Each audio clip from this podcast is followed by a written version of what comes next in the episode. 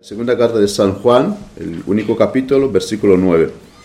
Cualquiera que se extravía y no persevera y no persevera en la doctrina de Cristo no tiene a Dios. El que persevera en la doctrina de Cristo, ese tiene al Padre y al Hijo. Una cosa novedosa con que me topé unos días atrás es una explicación de quién es esta señora. Eh, está el destinatario de esta carta, donde el versículo primero dice el anciano a la señora elegida. Y hemos dicho que podría ser bien una señora que tenía sus hijos, una persona en concreto. Y también eh, lo que más me inclino a creer es que es una iglesia. La señora de aquí es una iglesia. Pero hace poco eh, encontré otra explicación y esta explicación dice que bien podría ser María, eh, la madre de Jesús. Eh, yo no sé cuál de las tres es la, eh, la, acertada. Cuando estaré en el cielo, si no me olvidaré, buscaré a Juan y le preguntaré para que me lo aclare. Pero si es María, he pensado, y una vez más vemos la ternura que Juan tiene aquí. Juan que es amoroso, Juan que es tierno con las personas y cuando Cristo en la cruz le dijo eh, a Juan, mira a tu madre y a María, mira a tu hijo, desde entonces dice la palabra que Juan la tomó en su casa y la cuidó. No sabemos dónde estaba José, puede que había muerto, pero Juan cuida de María y aquí, si eso es cierto, eh, vemos como Juan eh, trata a esta, a esta mujer pero se preocupa de su estado espiritual sobre todo. Juan no le habla de eh, cuida tu salud, de tu azúcar en la sangre, de tu eh, tensión o, otras cosas. Él, se dedica a guiarla espiritualmente, con lo cual eh, bien haremos si aprendemos de Juan cuidar a los nuestros espiritualmente. Hacemos mucho, demasiado para este mundo. A nuestros hijos le compramos todo lo que necesitan. Tiene teléfonos que no lo necesitan, pero aún así los compramos. Eh, tiene muchas cosas que no las necesitan y los cuidamos, invertimos mucho en ellos. Pero ¿cuánto invertimos eh, de manera espiritual como eh, el apóstol Juan nos da aquí esta lección? Pero no solo esto. Juan tiene otra cara, si si podría decir otra cara, aunque está un poquito eh, eh, mal dicho. Eh, Juan es amoroso y tierno, pero por el otro lado, Juan va muy duro en contra de todos aquellos que se extravían. Juan es muy radical. Podríamos ver aquí un apóstol que podríamos decir, Juan, pero, Juan, pero ¿dónde está tu amor? ¿Cómo que, falsos profetas? ¿Cómo que, por, qué los juzgas, Juan? Pero Juan eh, vemos que es aquí un hombre que es eh, muy, muy directo y, no perdona a todo aquello que va a distorsionar el camino de Dios. Juan en nuestros días podría ser tachado de radical. Juan en nuestros días eh, no tendría muchos adeptos. Él no llenaría muchos estadios cuando va y predica, cuidado que hay falsos maestros. Pero Juan, háblanos del amor, háblanos que nos tenemos que unir todos los cristianos y darnos las manos. No nos digas lo que estás diciendo aquí, que vendrán muchos engañadores que vendrán muchos que se meterán entre vosotros y distorsionará el camino. Juan, no sería muy famoso en nuestros días. Tenemos por delante un versículo que viene a ser un test. Y Juan eh, está dejando aquí eh, una cosa para que nosotros podamos hacer como si fuera un test. Eh, hace no mucho tiempo también escuché a un predicador que decía que nosotros no tenemos ningún test para someter a las personas, para eh, saber si son nacidas o no son nacidas de, nuevo. ¿no? El pastor no tiene en la oficina un test cuando alguien viene aquí, va a testarte si has nacido o no has nacido de nuevo. Esto sería imposible. Eh, y eso es, es correcto. No, no, podemos poner, someter como el médico, sacarte un test para decir tienes tal o tal cosa.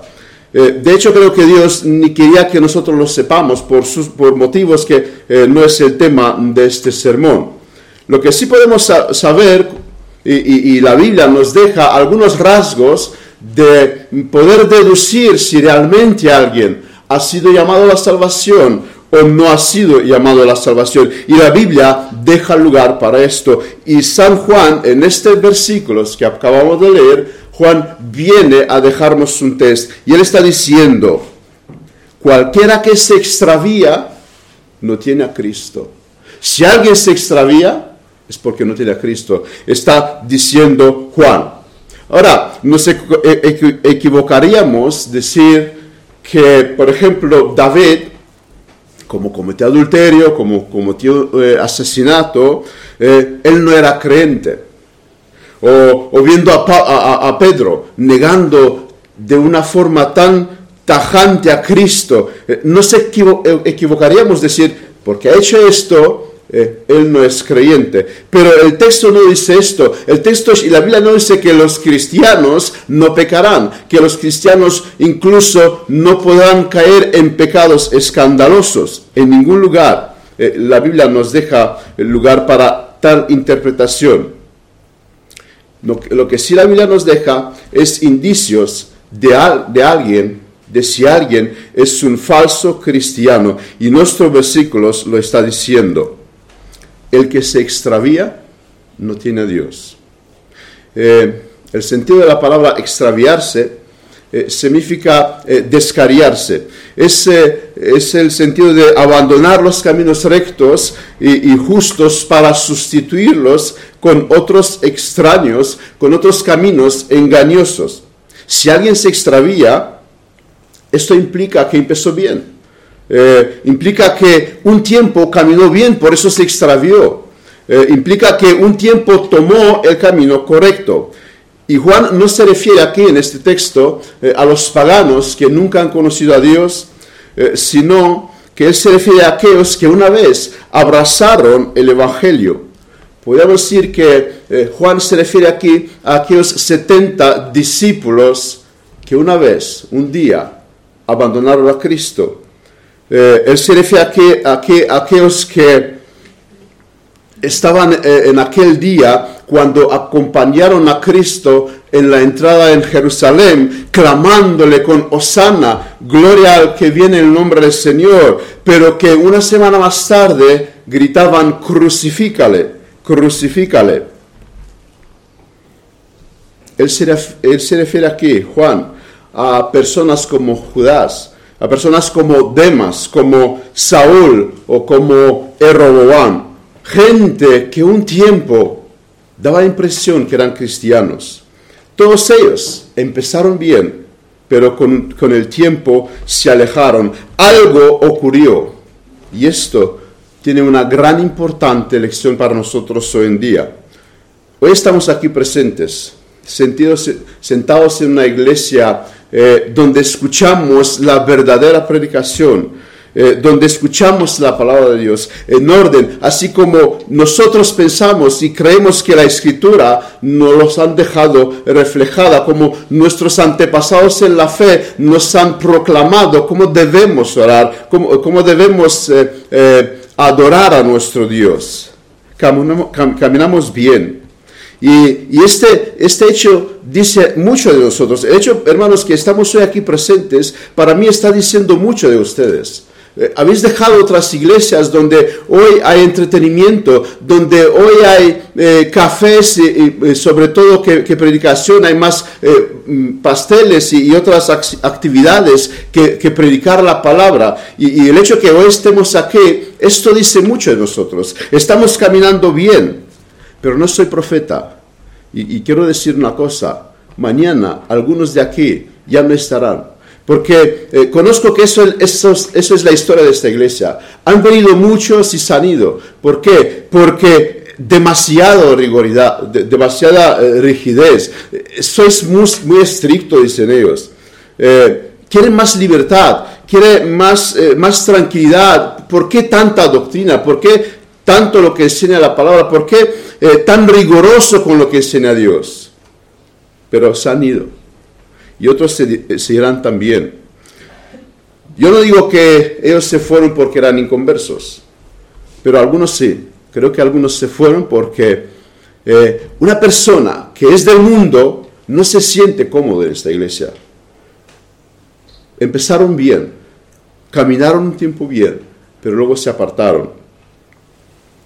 Puede que, puede que dirán, eh, si escuchan estas palabras, pero es que nosotros no nos hemos apartado. Nosotros eh, no hemos abandonado el cristianismo, fuimos a otra iglesia. Yo les preguntaría, ¿cuál fue el motivo? No se predica aquí la palabra de Dios. Aquí eh, no se predica lo que Dios enseñó eh, en su, en su, en su palabra. ¿Cuál es el motivo por el que cambiaste? Bueno, pues eh, el pastor, el pastor me disciplinó. ¿Y no es esta la doctrina de Cristo? ¿No es esta lo que Dios estableció que en una iglesia sana y verdadera lo que caracteriza, lo que caracteriza una iglesia sana y verdadera es la disciplina eclesiástica? Si te fuiste por esto, recuerda lo que Juan está diciendo aquí, y no lo dice el pastor y no lo digo yo, el que se extravía y no persevera no persevera en la doctrina de Cristo, si te ha sido porque no te gustó esta doctrina que el pastor tiene que disciplinar, cuidado. Eh, no va a decir que, tú, te, te, has apostasiado, pero puede ser que es verdad. El pastor se puede equivocar, claramente que sí. ¿Y cuánto más yo? ¿Cuánto más tú nos podemos equivocar? Eh, el pastor es un pecador redimido también. Pero si eso es tu caso, que el pastor se equivocó contigo, tranquilo, no pasa nada. Dios es soberano, Dios conoce tu caso, Dios conoce tu situación. Corre los brazos de Dios y explícale esta situación, pero cuidado, no sea que el equivocado estés tú. Lo que pasa es que muchos, muchos hombres se creen más que Cristo. Eh, miremos el ejemplo de Cristo. Nació el, Dios encarnado vino en una familia de dos pecadores. María era una pecadora y José era un pecador y aún así se sometió en la disciplina de ellos. Él tenía que obedecer. Yo, yo, yo cuando pienso en lo que Cristo hacía, digo, es tremendo. Tú sin pecado, tú sin ninguna mancha, tú el, el perfecto, someterte a dos pecadores. Y Cristo lo hizo para darnos un ejemplo, que nos tenemos que someter, aunque aquel al que nos sometemos incluso es un pecador y, puede que se equivoca con nosotros. Seguramente María y José se equivocó muchas veces con Jesús. Fueron, eh, fue el niño que nunca se equivocó. Jesús era el niño que nunca cometió un pecado y aún así se sometió a ellos. Lo que pasa es que muchos se creen más que Cristo. ¿Y cuántas humildades, hermano, nos hace falta? De dejar el agravio si hace falta, de sufrir la injusticia si hace falta. Es que estamos en un tiempo donde muchos claman sus derechos, sus derechos, pero, pero ¿quién, eh, como dice apóstol Pablo, sufra el agravio, sufra, sufra la injusticia. Hay un Dios supremo que está viendo todas las cosas. Un día, un día se te va a hacer justicia, tranquilo. No te impacientes, Dios lo está viendo todo. El extravío o la apostasía, eh, un sinónimo, no es otra cosa que no perseverar en la doctrina de Cristo. Y esto es la enseñanza de la Escritura. Pablo advierte en repetidas ocasiones sobre ello. Y la escritura parece decir que eh, poco antes de la venida de Cristo habrá una gran apostasía. Eh, en Timoteo 4.1, pero el Espíritu dice claramente que en los postreros tiempos algunos apostatarán de la fe, escuchando a espíritus engañadores y doctrina de demonios. Hoy vamos a, me propongo a ver dos puntos. El primero, ¿qué es la apostasía? Y el segundo, ¿qué es lo que lleva a la gente a apostatar, donde también voy a ver cinco eh, rasgos en este, en este aspecto.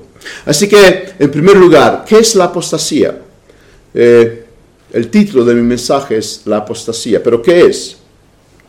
La apostasía significa una definición eh, que es un desafío a un sistema establecido o, un, autoridad. Es una rebelión, un abandono o abuso de la fe.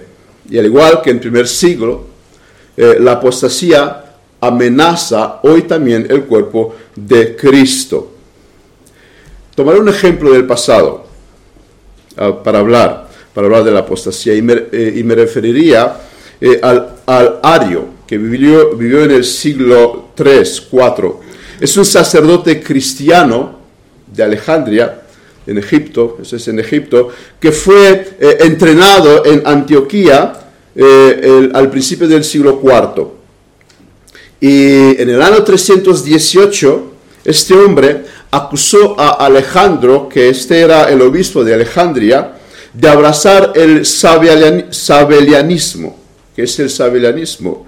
Es una falsa enseñanza que afirma que el Padre, el Hijo y el Espíritu Santo eran simplemente roles o modos asumidos por Dios en varios momentos. O sea, eh, lo que hoy conocemos, hoy en día hay gente que cree en esto, eh, tiene el profeta que se llama Brahman, eh, son una, clase eh, de, eh, de, un estilo de, pero no son, son pentecostales, pero muy diferente, que ellos dicen, el Padre vino en Cristo y luego se fue Cristo y vino en el Espíritu Santo, o sea, son tres roles diferentes, pero es un, solo Dios, es lo que explica. Ellos no creen en la Trinidad, ellos no creen en la Trinidad.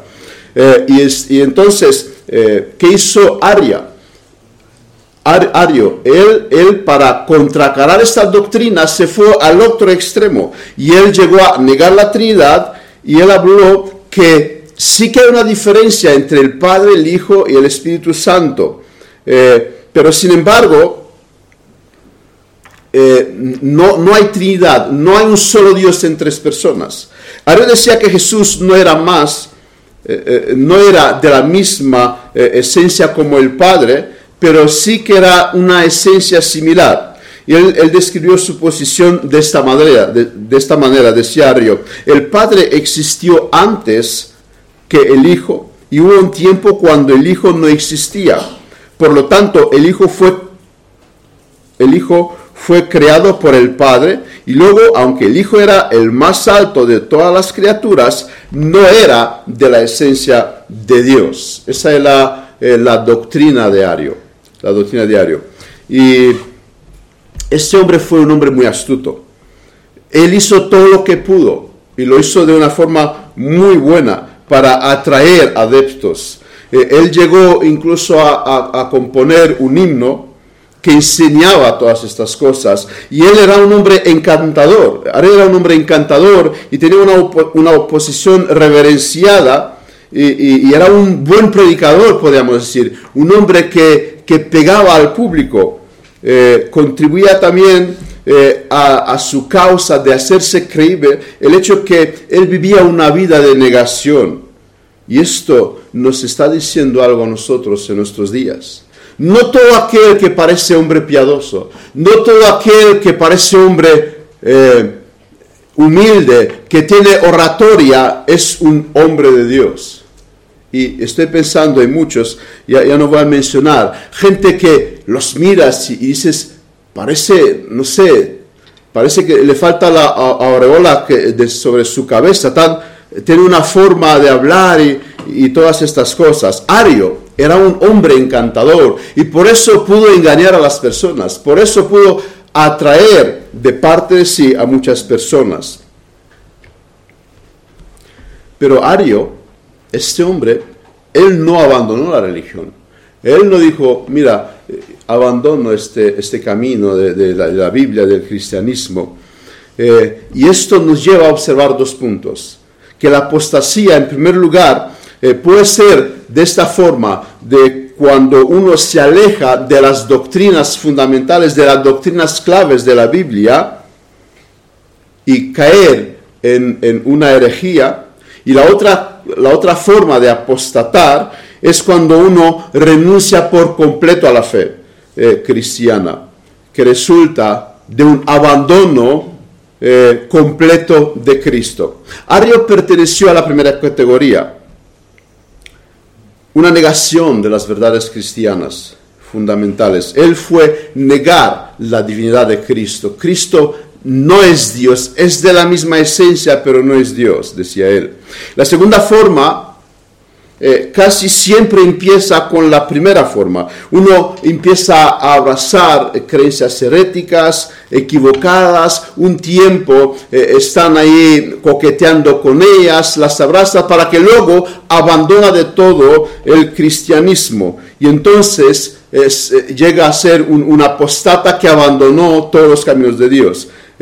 La, la, segunda forma de apostasía, decía, empieza con la primera, poco a poco poco a poco. Judas era Judas el, hermano de Jesús, el que nos dejó también una carta eh, al final, eh, casi de la Biblia, eh, que era medio hermano de Jesús, que fue un líder en la iglesia primitiva. él describió cómo nosotros podemos reconocer la apostasía, los, apostat los apóstatas. y en el versículo 3 él, dice así, eh, eh, Judas, versículo 3, amados, por la gran solicitud que tenía de escribiros acerca de nuestra común salvación, me he sentido necesario escribiros exhortándoos que contendáis ardientemente por la fe que ha sido dado una vez a los santos. La palabra griega traducida aquí, eh, contendáis ardientemente, es un verbo compuesto de la, del cual eh, podemos obtener la palabra o agonizar. Eh, en el tiempo presente, y significa que es eh, agonizar, que es un tiempo presente, significa una lucha continua. En otras palabras, Judas nos está diciendo que va a haber una lucha presente, que nos tomará todo nuestro tiempo. Por otra parte, Judá aclara que no todo cristiano está llamado, que, que todo cristiano está llamado a esta lucha. Así que es fundamental que todos los creyentes nos afilemos nuestras habilidades, nuestro discernimiento, para que podamos reconocer y prevenir la apostasía, eh, porque hay mucha en nuestros días. Siempre la cristiandad decía, hoy, hoy hay tanta apostasía como nunca y nosotros no somos una excepción. Después de instar a sus lectores a contender por la fe, luego Judas nos da la razón. Y él está diciendo, porque algunos hombres, eh, en versículo 4, porque algunos hombres han entrado encubiertamente, los que desde antes habían sido destinados para esta condenación, hombres impíos que convierten el libertinaje, la el libertinaje la gracia de nuestro Dios y niega a Dios el único soberano y a nuestro Señor Jesucristo. Y, Judas aquí nos da tres eh, características de la apostasía y de los maestros apóstatas. En primer lugar, Judas dice que la, que, la apostasía, pues, eh, la apostasía es de una manera sutil. Y, él usa la frase ha entrado encubiertamente, que es una frase que no aparece en otro texto de la, de, de la Biblia. Y esto quiere decir que es la forma cómo entran los apóstatas en la iglesia. El término describe eh, la astucia de un abogado que a través de una argumentación inteligente él puede infiltrarse, eh, en las mentes de aquello que los escuchas. Eh, la palabra significa entrar de lado, entrar furtivamente, entrar de una manera difícil de detectar. En otras palabras, Judas dice que es raro que la, apostasía comience de una manera abierta y fácilmente detectable. Es que no se detecta. Si no estás atento, no la detectas. Te atrapa. La apostasía viene de una manera sutil. Y es lo que hizo, hizo Arrio. E, él, condenó un error, una herejía, y alguien decía, bueno, qué bueno, está condenado algo que yo creo que es, eh, es equivocado. Pero es que él te, te, ofrece otra equivocación. Y ahí es el engaño. Alguien te habla mal de alguien que tú estás de acuerdo con él. pero es que este alguien también tiene una enseñanza mala. Por lo tanto, es muy sutil de observarla.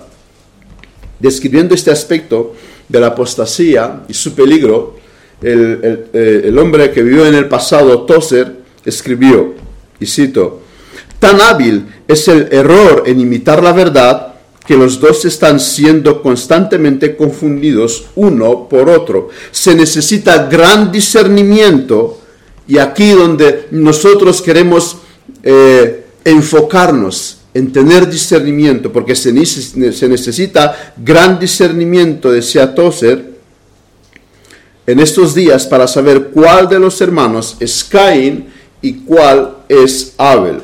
Fin de la cita.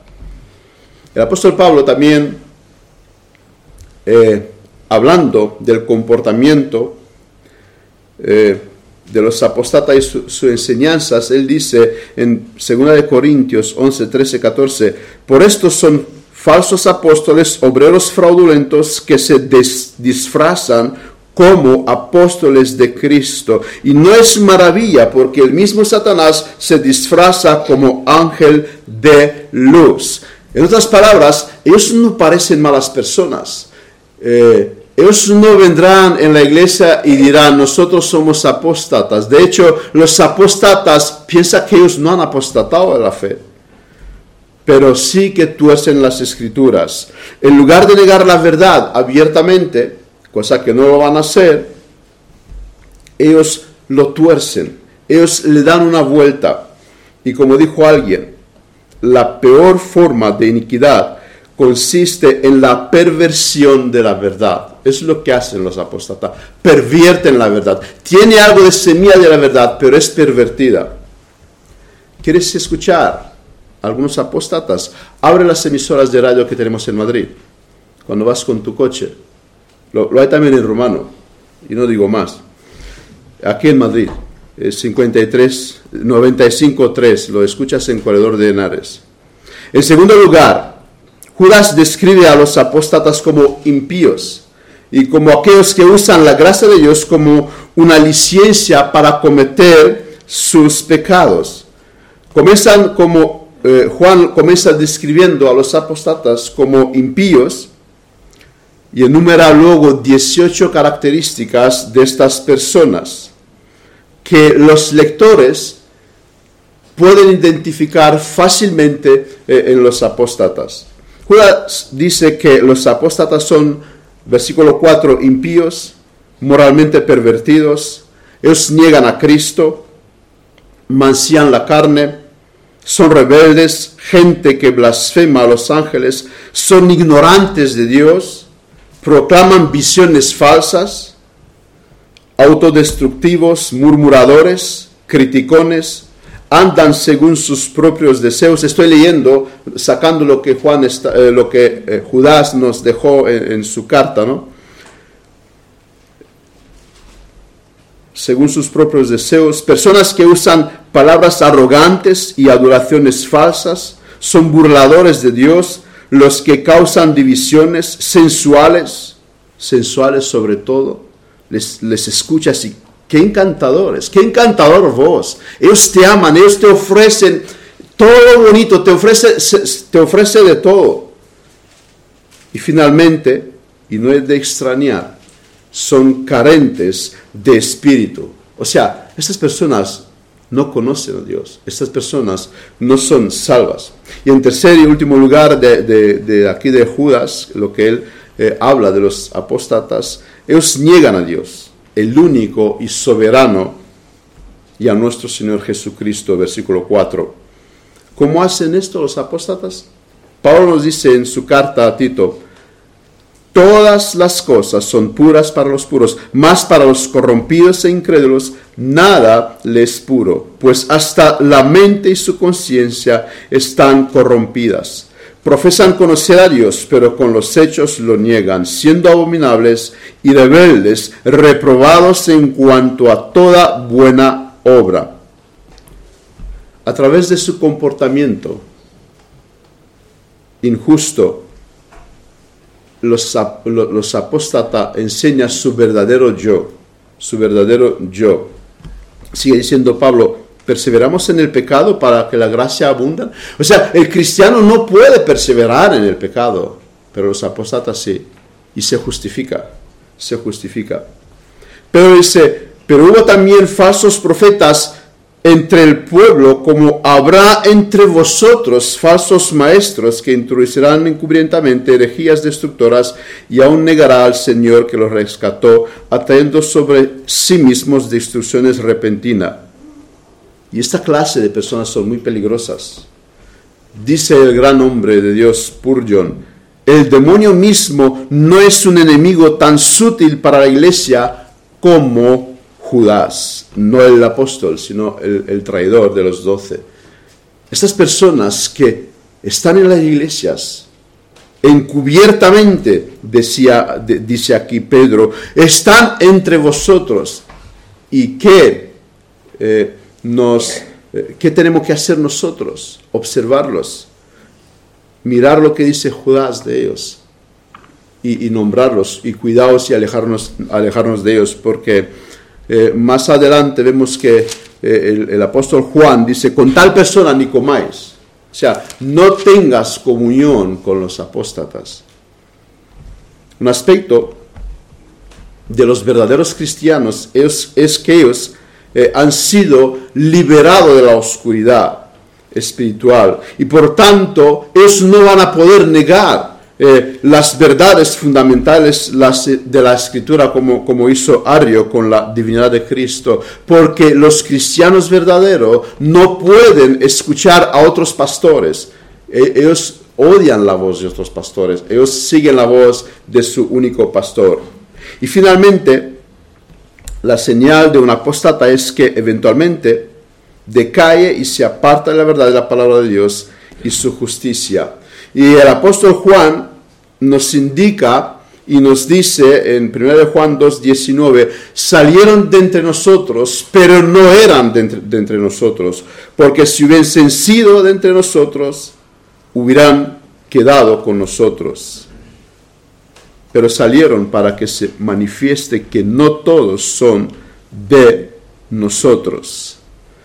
Debe recordarse que Satanás no vino a la primera, no vino a la primera familia eh, en el jardín con eh, algo externo y, una arma sobrenatural y luchó con ellos eh, de una forma agresiva, sino que vino con una idea, una idea, le, puso en la mente. Y esto fue lo que ha cambiado todo. Eso fue lo que trajo la destrucción a ellos y a toda la raza humana. Una idea puesta por Satanás en la mente de los hombres. Por lo tanto, es de tan gran importancia. Cuidado con las ideas que escuchamos. Cuidamos con las ideas que escuchamos.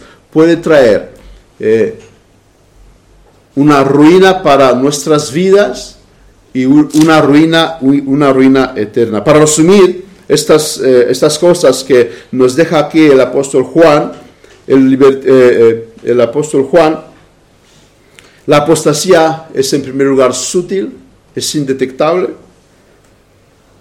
te trae el libertinaje, haz lo que, lo que quieras, ya no estamos bajo la gracia, eres libre en Cristo, la ley, ya no estamos bajo la ley. Eh, todo es posible porque estamos, estamos en, en la gracia, dicen ellos. Y en tercer lugar, negar doctrinas fundamentales, sobre todo más en nuestra generación se han negado tantas doctrinas y se siguen negando tantas doctrinas, la soberanía de Dios, se niegan la divinidad de, Cristo, la Trinidad y, muchas otras cosas. En segundo lugar, después de haber visto qué es la, la apostasía, vamos a ver en segundo lugar qué es lo que lleva a las personas a la apostasía. ¿Cómo es que las personas leyendo sus Biblias, que hoy las tenemos en nuestras casas, en Internet, eh, y podemos acceder tranquilamente y fácilmente a ellas, la gente aún así puede creer eh, tremendas enseñanzas como los testigos de Jehová. ¿Cómo es posible después de estudiar la historia del cristianismo, de ver lo que ha ocurrido, eh, observar la reforma, observar lo que han pasado con los cristianos, ¿por qué la gente se, se? Los entiendo, aquellos que abandonan el cristianismo y dicen, no quiero saber de Dios, quiero vivir mi vida. A estos puede que un poco lo pueda entender, pero, pero no entiendo a aquellos que eh, siguen creyendo, esforzándose, eh, sacrificándose para las cosas equivocadas. El principal. Y a la vez el único motivo por la cual la gente apostata, por la por la cual la gente se desvía, el único motivo es porque no tiene la fe verdadera. Un creyente que fue tocado por la gracia de Dios nunca va a apostatar. Cristo dijo, mis ovejas, nadie las puede arrebatar de mi mano. Pero ¿por qué la gente se desvía? ¿Por qué Judá se desvió? ¿Por qué Demas se desvió? Judas, dice la escritura, mientras estaba entre los doce, él era un hijo del diablo, así lo nombra la escritura. Caminaba con Cristo, cerca de Cristo, entre los doce, siendo un hijo del diablo. Nunca ha tenido la verdadera fe. La verdadera, eh, fe. Y Juan lo deja claro en este versículo que tenemos por delante. Él dice,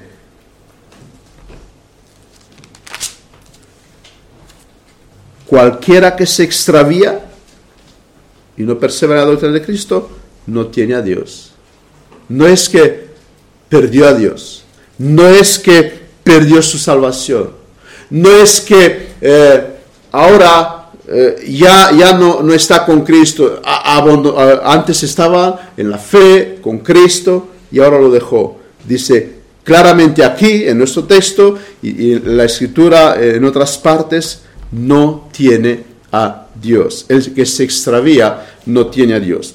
Pero nace, vamos a ver cinco caminos por las que los hombres llegan a la apostasía. La causa principal es que nunca tuvieron fe. Pero eh, observemos, y hay más, eh, cinco formas por las cuales los hombres llegan a apostatar. En primer lugar son los falsos profetas. Unos versículos más arriba, Juan habla de que habrá engañadores y no pocos. Pensemos en el rey Jeroboam. Ese hombre que dijo, ¿de qué vamos a tener necesidad del templo, de lo que Dios estableció? Los sacrificios de ahí. El gran sacerdote eh, mira, mira, se me ocurre una idea. Vamos a poner dos altares aquí eh, en el reino del norte, en los diez tribus del norte, para que no tengamos necesidad de ir a Jerusalén, para que eh, podamos adorar aquí a nuestro Dios. Es lo que hizo Jeroboam y la gente le hizo caso y la gente se fue detrás de él. Lo ha dicho el rey. Si lo ha dicho el rey, eh, y el rey pues está, y conocemos que el rey un tiempo Dios le hablaba bien y que eh, él era agradable a Dios, Dios le hizo promesa, bueno, si el rey estableció esto, pues vamos a escuchar a este hombre. Es lo que hizo Roboam. Desvió diez tribus, los diez tribus en la idolatría. ¿Y esto por qué? Porque no soportaron como no soportaron los 70 discípulos que abandonó un día a Cristo, eh, la doctrina de Cristo. No soportó Roboam que se le diga, solo en Jerusalén es la casa de Dios, es donde hay que traer los sacrificios, es donde está el sumo sacerdote. Roboam no soportó la doctrina de Cristo, como eh, aquellos 70 que no soportó cuando Cristo le hablaba de beber su sangre y de comer su carne el mundo está lleno de falsos profetas y son siervos de Satanás, son guiados por espíritus engañosos y doctrina de demonios, como dice Pablo, enviados para engañar a las personas. Han existido y existirá siempre. Tenemos la parábola del trigo y cizaña y nos habla que un enemigo de Dios sembró cizaña en el mismo campo donde Dios sembró trigo. Satanás usa, usará los falsos profetas para sembrar cizañas. Su mensaje no es un mensaje de gracia, su mensaje no es el mensaje del Evangelio, sino que un mensaje adulterado y que obtendrá falsos cristianos. Un mensaje que puede ser libertino o también un mensaje puede ser legalista, pero distorsionado tendrán verdades distorsionadas, distorsionadas. Sus seguidores aparentan ser cristianos. La cisana es una planta que hasta la época de la siega eh, es muy semejante al trigo. No se diferencia mucho de ellos. Los cristianos y los no cristianos, eh, entre ellos parece que son iguales, pero en realidad en la época de la siega algunos tendrán frutos y otros no no predican el Evangelio de la gracia, no conocen las doctrinas, no conocen a Cristo. Somos son, son como aquellos judíos que tenían un velo cuando leían eh, eh, en la escritura. Por esto, no se sentirán cómodos en iglesias sanas. Ellos se van a aburrir, ellos buscarán otras iglesias. Estos falsos convertidos eh, buscarán una vida cómoda, y, como no tienen la salvación, no, no gozan de la salvación, buscarán lugares donde tendrá que hacer actuaciones, donde tendrá que hacer obras para ganarse la salvación, porque no descansa en, la única forma de poder ser salvo, en el sacrificio supremo de Jesucristo. Por eso las iglesias apóstatas están haciendo muchas actividades, muchas acciones, porque ellos, como no tienen todavía la salvación, a ver si con esta misión que hace, a ver si con esta actuación, a ver si con ese sacrificio ya llegan a pagar su salvación. En la Biblia hay una advertencia muy fuerte de que en los últimos días las falsas enseñanzas se apoderarán del mundo cristiano y secular y siempre estamos eh, viendo nacer nuevos movimientos religiosos. Pero parece que en nuestros días eh, hay, más que, que, nunca. Esta, esta eh, teología de la prosperidad, el liberalismo, los falsos mesías. Hoy hay gente que se llaman, que dice que son, son Jesús. Todos estos son gente que Dios, que, que Satanás lo usa para atraer a las personas, para llevar a las personas a apostatar. Pablo dijo que habrá muchos que apostatarían de la fe al prestar atención a las doctrinas de los demonios. Y debemos de tener cuidado con las modas religiosas. Hemos visto aberraciones teológicas reales en nuestros días. Iglesias que defienden barbaridades Ahora ya no es pecado. Hay iglesias que dicen que no es pecado la homosexualidad. Y, tan, tan convencidos y te traen sus argumentos y tergiversa la palabra. Y no solo esto, y tantas cosas. Hace décadas eso, eso por lo menos no se decía. ¿Cuánta, eh, ¿Cuántos espíritus demoníacos, espíritus engañadores? La escritura nos hace muchas veces advertencias en cuanto a esto. Pablo dijo incluso que si un ángel viniese del cielo trayéndonos otro evangelio que sea anatema, entonces, ¿por qué la gente se deja llevado, guiado por estos espíritus engañosos? No no todo el que dice Señor, Señor, entrará en el reino de los cielos, sino solo aquellos lo que hace la voluntad de mi Padre. Entonces, si esta gente, si aquellos que no predican la sana doctrina, está diciendo Juan, no son de Dios, y más adelante sigue, apártate de ellos, apártate de los falsos maestros. El segundo camino que, por el cual la gente puede llegar a desviarse y, apostatar es el egoísmo. Y ese, el egoísmo es una característica eh, en nuestra sociedad. La gente tiene amor solo para sí mismo.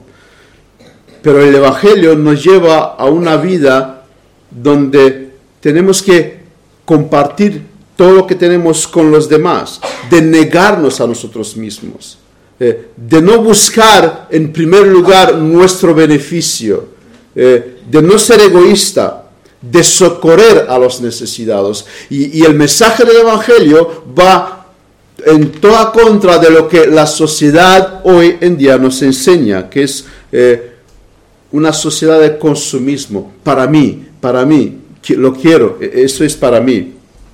Pero ¿qué vemos a nuestro alrededor? Los hombres corren por los placeres, corren por el poder, por la gloria, por las posesiones, para sentirse algo, para sentirse famoso.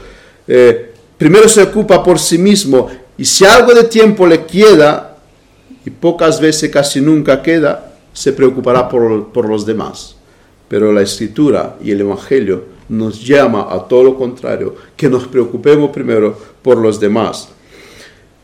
Aunque en nuestra sociedad no hay esclavos, o por lo menos eh, no hay una esclavitud como había en el pasado, hay quienes explota a otros con el fin de ganar más. Hoy en día hay explotación. El egoísmo es una de las razones por las cuales los hombres abandonan la fe. Hay muchos cristianos que dejaron los caminos de Dios para hacer su propia voluntad carnal. ¿Cuántos hombres, cuántas mujeres anteponen sus intereses personales a los de la familia o a los de la iglesia para disfrutar del mundo y sus concupiscencias. Saben que la iglesia no podrá vivir con, con su ego y prefiere dejarlo todo para poder vivir esta vida. Me, topé con personas eh, que son indignadas por el diezmo. Cuando ellos quieren quiere hablar contigo, eh, pero ¿por qué hay que dar dinero a la iglesia? Pero eh, hace poco me dije uno, ¿y por qué el pastor tiene que, ir con un, ya no recuerdo el coche que dijo, pero ¿qué quiere? Que vaya con la bicicleta. El pastor no puede ir con los coches, tiene que ir con bicicleta porque es el pastor. Son indignados porque hay que dar dinero a la iglesia. Eso enseña dónde está su corazón, en el dinero. Eh, claro, no entiende por qué las iglesias protestantes las financiamos nosotros y no es el Estado que nos paga todo lo que tenemos, todos los gastos que hay. ¿Por qué hay que dar tanto dinero a la iglesia? Dicen ellos. Y, no quieren escuchar del cristianismo porque claro, hay que dar dinero y entonces como son tan egoístas, no concibe regalar dinero a nadie. El dinero que ellos lo ganan es solo para ellos. El egoísmo hace que muchas personas eh, apostatan, que no quieren escuchar del cristianismo. El tercer lugar es el amor a los placeres. Vivimos en una época en la que los hombres buscan todo tipo de placeres. Por supuesto, Dios creó el placer y no, podemos afirmar que los placeres de esta vida eh, son pecados en sí mismos. El el placer de mirar un atardecer no es un pecado en sí mismo. El placer de disfrutar de la naturaleza, eh, de tomarte un vaso de agua fría en, estos días de canícula, no estamos hablando de los placeres lícitos y equilibrados, sino, como, como decía eh, el apóstol, estamos hablando de aquellos que son eh, amigos de los placeres, es decir, que buscan desenfrenado a toda costa lo que es placentero. La palabra del Nuevo Testamento traduce eh, como amigos de los placeres una persona que ama el placer por encima de todo. Y es otro rasgo en nuestra sociedad y de la humanidad en general. El placer encima de todo. Hoy en nuestros días la droga se ha convertido en uno de los problemas de nuestra, sociedad. ¿Por qué? Porque proporciona un placer al usarlo. Hoy también se habla del sexo libre, de las borracheras, orgías, fiestas mundanas, actividades que liberan mucha adrenalina. Y entre estas cosas son parte de, esta generación. Los hombres buscan estas cosas. Ahora, si vienes al Evangelio, el Evangelio dice, se acaba con todo esto. Y el hombre dice, no, prefiero el placer, prefiero la dulzura del pecado porque me gusta saborearlo. Eh, prefiero eh, vivir con esta vida. porque es más sabrosa. No quiero dejar de, eh, cometer tantas cosas. El pecado produce placer y los hombres buscan este placer, buscan el placer de los pecados. Están más interesados en satisfacerse a ellos mismos que satisfacer a aquel que es la fuente de verdadera felicidad, de verdadera satisfacción. Y entre el pueblo de Dios también hay quienes están más preocupados por los placeres de este mundo que por las cosas del Señor. Y hay muchas cosas que eh, debemos reconocer que hemos caído en ellos. La tecnología nos satisface más que nuestro Dios.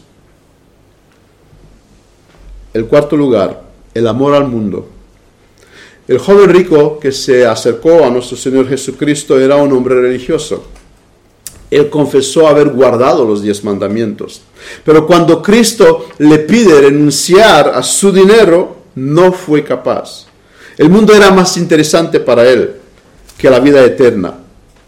Muchos que se criaron en hogares cristianos se fueron al mundo porque le parecía más interesante de lo que sus padres, de lo que el Evangelio le han enseñado.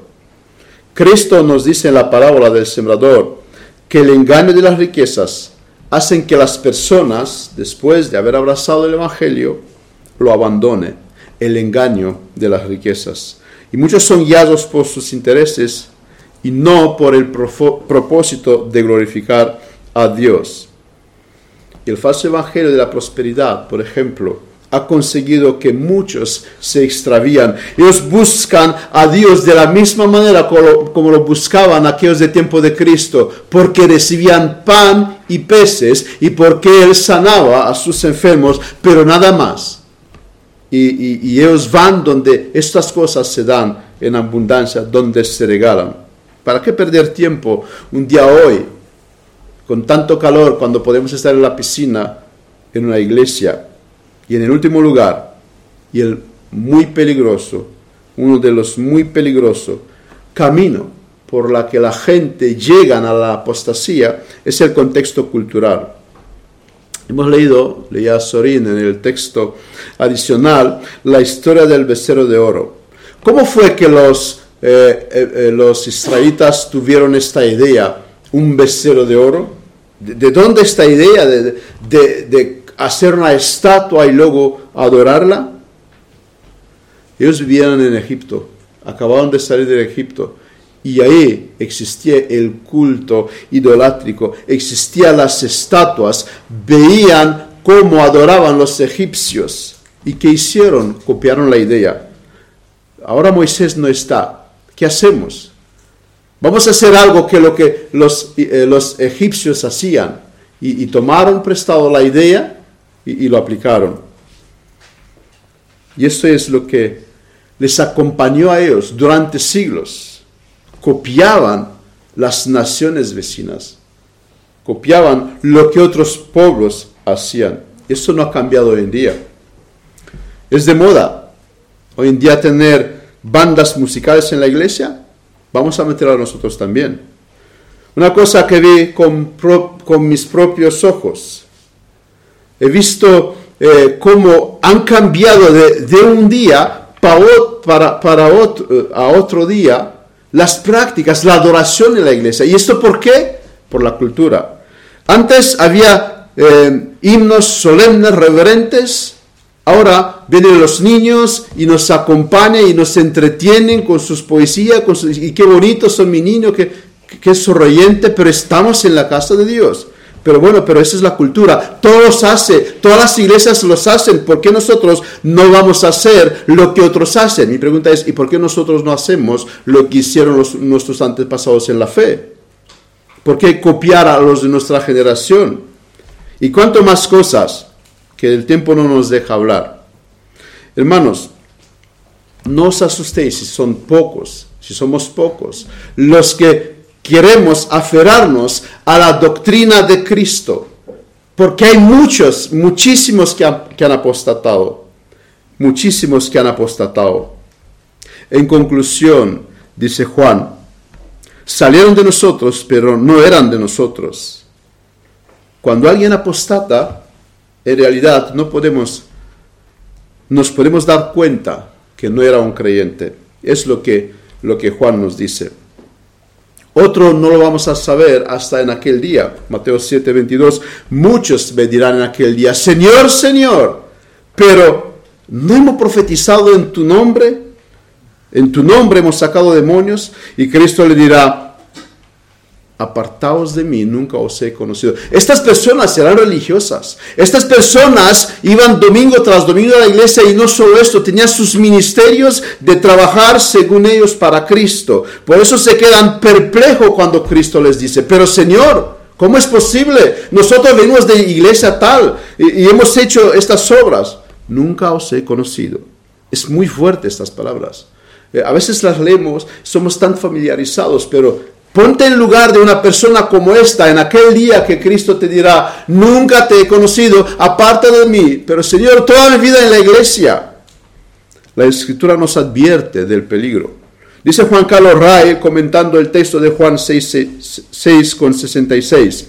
Desde entonces muchos de sus discípulos volvieron atrás y ya no andaban con él. Dice este hombre, los hombres pueden tener sentimientos, deseos, convicciones, determinaciones, esperanzas, gozos y penas en la religión y sin embargo no tener la gracia de Dios. Pueden estar en el buen camino durante un tiempo y buscar sinceramente alcanzar el cielo y sin embargo venirse abajo por completo poco después, volver al mundo y acabar como Demas, como Judas Iscariote, y como la esposa de Lot. En la iglesia siempre ha existido, existirán personas que más tarde apostataron y personas que no sabemos que eran apostatas. Entre los doce era uno que se llama Judá. Hoy somos invitados a examinarnos y no endurezca tu corazón porque podríamos pasar un límite cuando ya no se puede hacer nada. Eh, dice Juan 13, 27, y después del bocado Satanás entró en él. Entonces Jesús le dijo, lo que vas a hacer, hazlo más pronto.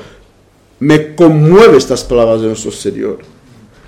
Judá pasó un límite. Cristo le dijo a Judá, piensa lo que vas a hacer. No, no, lo que vas a hacer, hazlo. O sea, ya, ya no te va a decir nada, Judá. Has caminado tanto tiempo conmigo, has escuchado el Evangelio, un día recibiste poder de predicar, de eh, hacer milagros con los demás, te fuiste, viniste, y tú sigues siendo un hipócrita. ¿Hasta qué? Ya no te va a decir nada, haz lo que quieres hacer. Que nadie de aquí pasamos este límite, porque es tremendo cuando Dios te abandone para siempre, cuando Dios ya no te hable más. No endurezcas tu corazón. Puede que hoy es tu, última vez cuando escuchas eh, este, este mensaje, cuidado como caminas. Eres un apóstata, aunque estás en la iglesia o tienes la obra de gracia en tu corazón. Judas llegó demasiado lejos. ¿Qué necesito para no ser engañado? Colosenses 2, 1, 4 porque quiero que sepáis cuán gran lucha sostengo por vosotros y por los que están en la Odisea y por todos los que nunca han visto mi rostro, para que sean consolados sus corazones, unidos en amor hasta alcanzar todas las riquezas del pleno entendimiento, a fin de conocer el misterio de Dios el Padre y de Cristo en quien están escondidos todos los tesoros de la sabiduría y del conocimiento. Y esto digo para que nadie os engañe con palabras persuasiva. Pablo nos lo dice aquí. Conocer el misterio de Dios, el Padre y el Cristo. Esta era la preocupación, una de las grandes preocupaciones del, apóstol Pablo. Él llevaba una lucha para que esto sea una realidad en las vidas de los cristianos. Esto debe ser una lucha también para nosotros. Cuando escuchemos acerca de alguien que ha apostatado, preguntémonos, ¿no será porque he luchado poco? ¿No será porque no he luchado suficientemente? Como vemos que sí que lo hacía Pablo, que dice, quiero sepáis cuán gran lucha sostengo por vosotros. No hace mucho escuché a un predicador diciendo, si mis hijos se perderán, es mi culpa, pero si se salvarán, es la gracia de Dios. Y nadie creo que se atreve a decir que he hecho todo lo que he podido por mis hijos y aún así se han perdido. Hermanos, de verdad, podemos decir nosotros como el apóstol Pablo que tenemos una gran lucha para que los nuestros conozcan a Dios. Agonicemos por los nuestros. Pablo tuvo un gran éxito, pero también fue un más grande luchador todavía. Sus palabras son conmovedoras. Quiero que sepáis cuán gran lucha sostengo por vosotros. Terminaré con una pregunta retórica para nosotros hoy en día. ¿Acaso no tenemos nosotros parte de la culpa por la apostasía que hay en nuestro alrededor? Porque no tomamos las cosas como el apóstol Pablo lo tomaba. No agonizamos por los demás, por los nuestros. Vamos a terminar en oración. Amado Padre, te damos muchas gracias porque tú nos exhortas una vez más hoy en día nos adviertes del peligro en el cual podemos caer por la falsa enseñanza, por la apostasía. Gracias te damos porque nos has revelado tu verdad. Ayúdanos a amarla, ayúdanos a predicarla, ayúdanos Señor a tomar el ejemplo que vemos en los apóstoles, de amar a los nuestros, de amar a aquellos a los que nos dirigimos. Y si Padre hay alguien aquí que está en un camino equivocado o que pronto pensará desviarse del camino santo, por favor, Padre, ten misericordia de él. Pero también hazle conocer que puede haber un límite cuando si lo traspasa ya no se va a poder hacer nada. Tú lo vas a abandonar para siempre. Ojalá que nadie de aquí experimente este caso. Gracias te damos porque tú nos has amado en Jesucristo y nos has hablado por todo, en el nombre de tu Hijo amado, te damos gracias, Padre. Amén.